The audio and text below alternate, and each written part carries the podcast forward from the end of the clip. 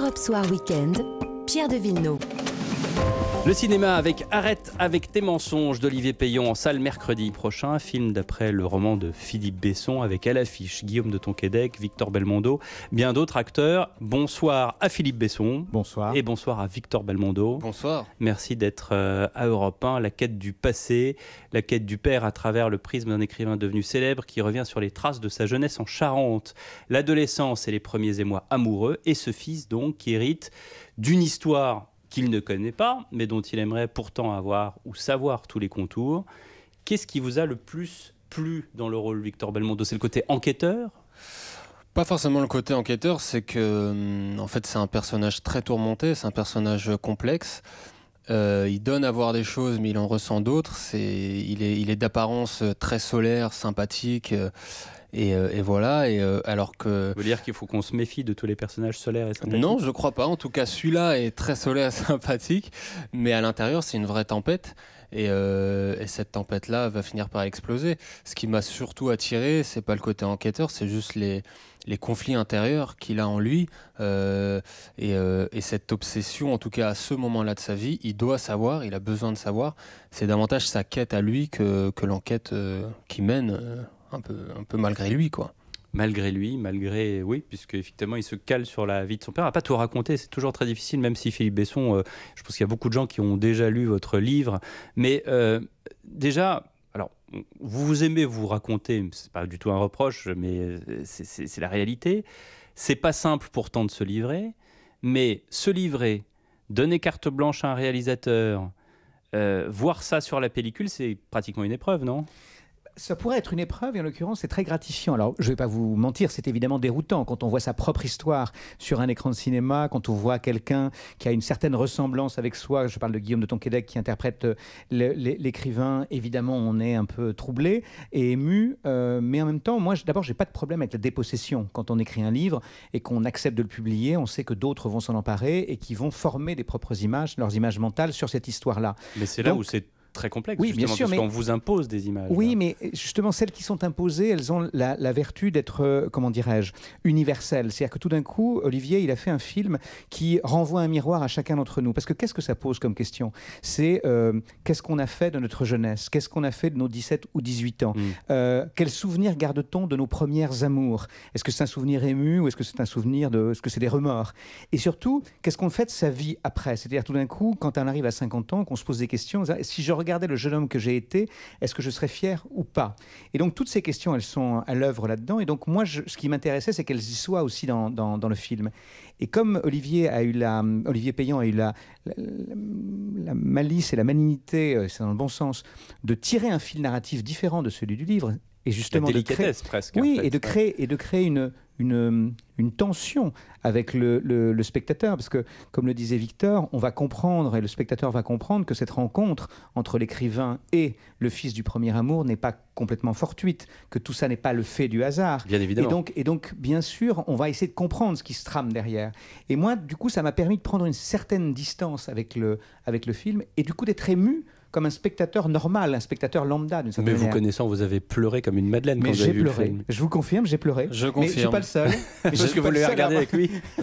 Quand on a, on, a, découvert le film tous ensemble. Et... On pleurait tous ensemble. On rit maintenant, mais c'était beaucoup moins. Oui, mais on faisait moins les malins, c'est ça Oui, mais parce que c'est un film euh, émouvant et pas tire-larme pour, pour le coup. C'est-à-dire qu'il n'y a aucun pathos dans le, dans le, dans le film. C'est bien, vous défendez bien votre, non, mais, votre film, Philippe Besson. Non, mais c'est pas mon film. Non, mais je sais bien, c'est celui d'Olivier Payon, mais c'est votre livre. Je suis pas, voilà, je suis responsable de ce qu'est le film au final, et pour autant, je, suis très admiratif de ce qu'il est, parce que précisément, l'émotion est juste. Il y, a quelque chose de profondément juste dans cette histoire. Victor Belmondo, comment est-ce que vous avez fait pour vous approprier cette histoire qui, bah, fatalement, n'est pas la vôtre? Alors, vous me direz, c'est mon rôle, puisque c'est mon travail, je suis acteur et je fais ça tous les jours, mais là, en l'occurrence, c'est assez particulier, on va dire.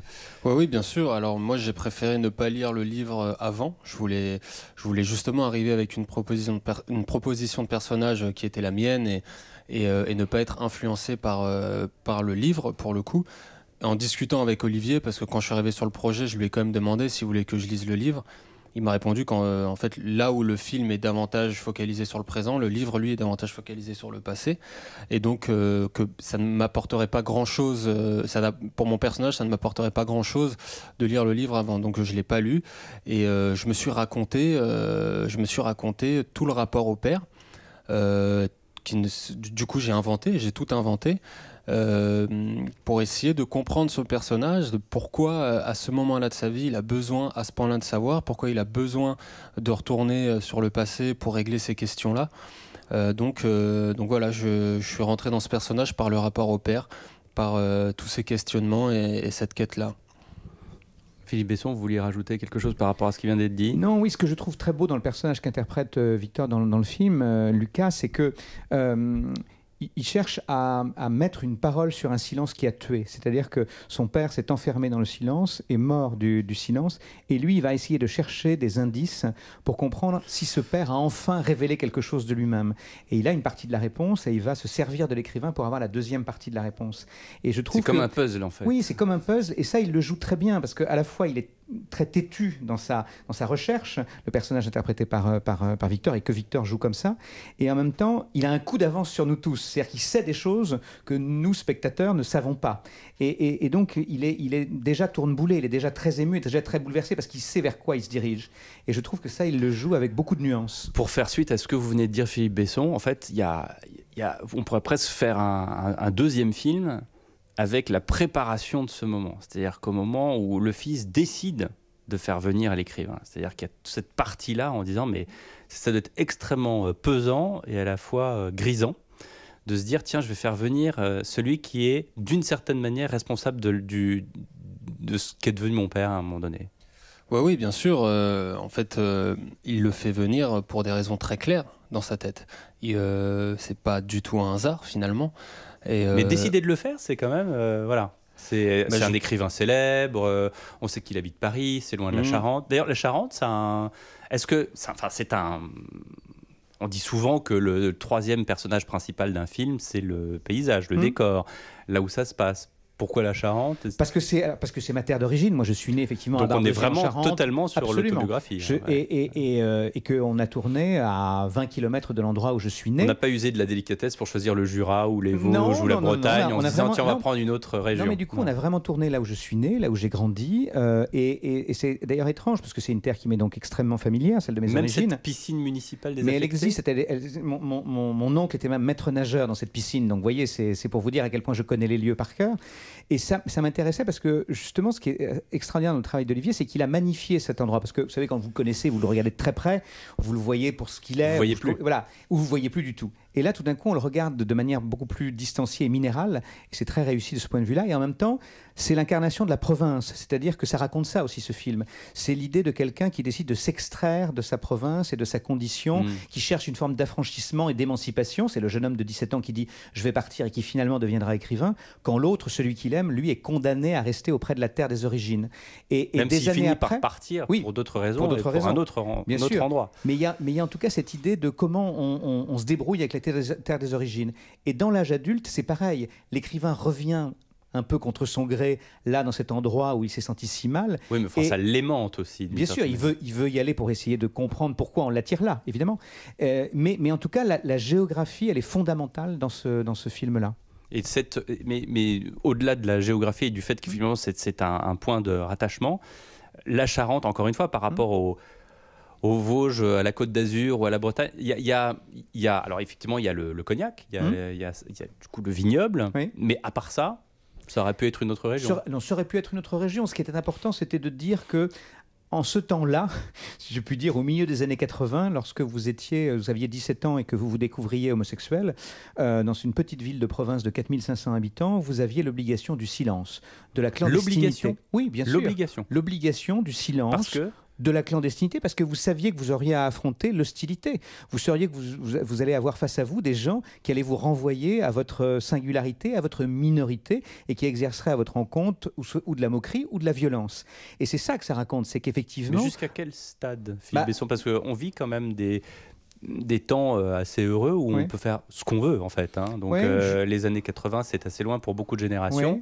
Euh, quand Alors, vous dites la violence, la moquerie, c'est jusqu'à quel stade Ouais, euh, bah, Est-ce que c'est vraiment ne, ne pas faire carrière, ne pas avoir d'emploi euh, Ben, en tout cas, c'est complètement, euh, c'est vivre dans le déni, c'est vivre dans la honte, c'est vivre une autre vie que la sienne, c'est ne jamais s'assumer et c'est jamais s'accepter d'une certaine manière et passer à côté d'autres existences possibles.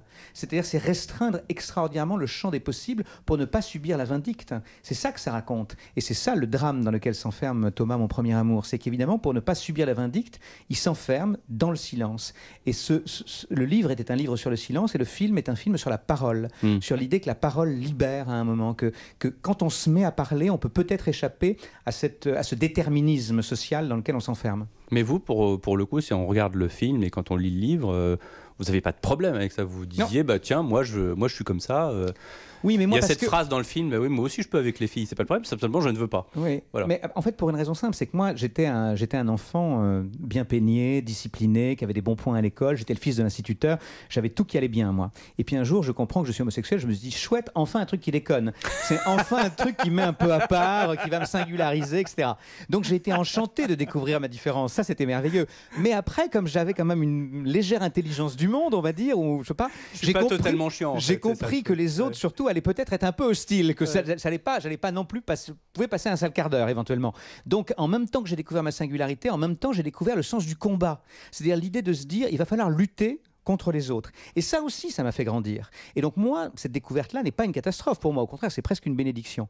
En revanche, pour Thomas, c'est une catastrophe. Parce Ah, que lui, tout d'un coup, lui, il se dit, Ouais. je ne peux pas. Je ne peux pas, je suis le seul fils de, de- de la famille, je devrais reprendre la ferme, je ne peux pas assumer ça, et donc moi, je, je vais ailleurs et je, je choisis le déni et la honte.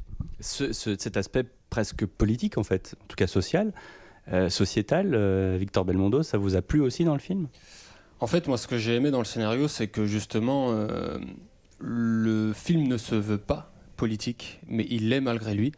Et, euh, et le film n'en fait pas une question du tout, c'est juste deux êtres qui s'aiment, c'est euh, une histoire d'amour. Et la question politique, en fait, elle, découle d'elle-même du film, mais, mais je trouve que ce n'est pas volontaire. Et pour moi, c'est la meilleure façon d'aborder cette question-là, c'est-à-dire ne pas en faire une question. Et euh, c'est justement ça, moi, qui m'a touché dans ce, dans ce scénario. Euh, là, on parle de deux garçons qui se sont aimés, mais en fait, cette histoire, elle est universelle. Ça parle d'acceptation, ça parle de tolérance, ça parle de l'acceptation dans tout ce que ça englobe, l'acceptation de soi, l'acceptation de l'autre, l'acceptation de son passé. Et c'est surtout ça, moi, qui m'a touché dans le scénario. D'ailleurs, le personnage de Victor dit à un moment dans le film, ça, ça ne me gêne pas que mon père ait aimé les garçons. Ce qui me rend fou, c'est qu'il se soit menti toute sa Mm. vie. C'est ça la question. Mm. C'est- C'est à quel point on se ment, à quel point on travestit le réel pour échapper à quelque chose. Vous voyez comme vous êtes terrible, Philippe Besson. Je voulais raconter le moins possible de, de- de votre livre et de votre film. Il C'est vous, qui, c'est vous qui le faites. Non, non, J'avais quand même une dernière question pour, pour Victor, parce que c'est vrai, et, et- et ça va, être, ça, ça- ça va peut-être vous énerver, parce que c'est un peu ce qu'on vous demande à chaque fois. Mais comme on a tous euh, euh, en tête euh, votre grand-père et tout ce qu'il a, enfin, ce film-là, il est assez, assez loin de ce que Jean-Paul Belmondo a fait. C'est-à-dire qu'on on voudrait savoir quand est-ce que vous allez nous faire euh, le marginal, le professionnel, euh, etc., etc. Moi, je sais pas, ça c'est lui qui l'a fait, c'est sa carrière, c'est son chemin. Est-ce qu'il n'y a pas un- une dynastie à suivre d'une certaine manière? Ça ça n'empêche pas de faire des films comme celui-ci, mais euh, Non, non, je crois que ce qu'il vous a, êtes quand même très loin. Ce qu'il a fait lui appartient et, et c'est magnifique. Et moi, ce que je fais, ce que je ferai euh, m'appartient et m'appartiendra. Et c'est deux chemins bien différents. Qu'est-ce que vous aimez le plus dans le cinéma, Victor Belmondo? Ce que j'aime le plus, Qu'est-ce que vous avez comme film, comme type de film? Ah, les, ciné- les, les films que j'aime le plus, moi, les- le réalisateur qui m'a donné envie de faire du cinéma, c'est Scorsese. C'est euh, De Niro dans les films de Scorsese. C'est en découvrant De Niro dans les films de Scorsese que j'ai voulu, euh, que j'ai voulu faire du cinéma. Ouais.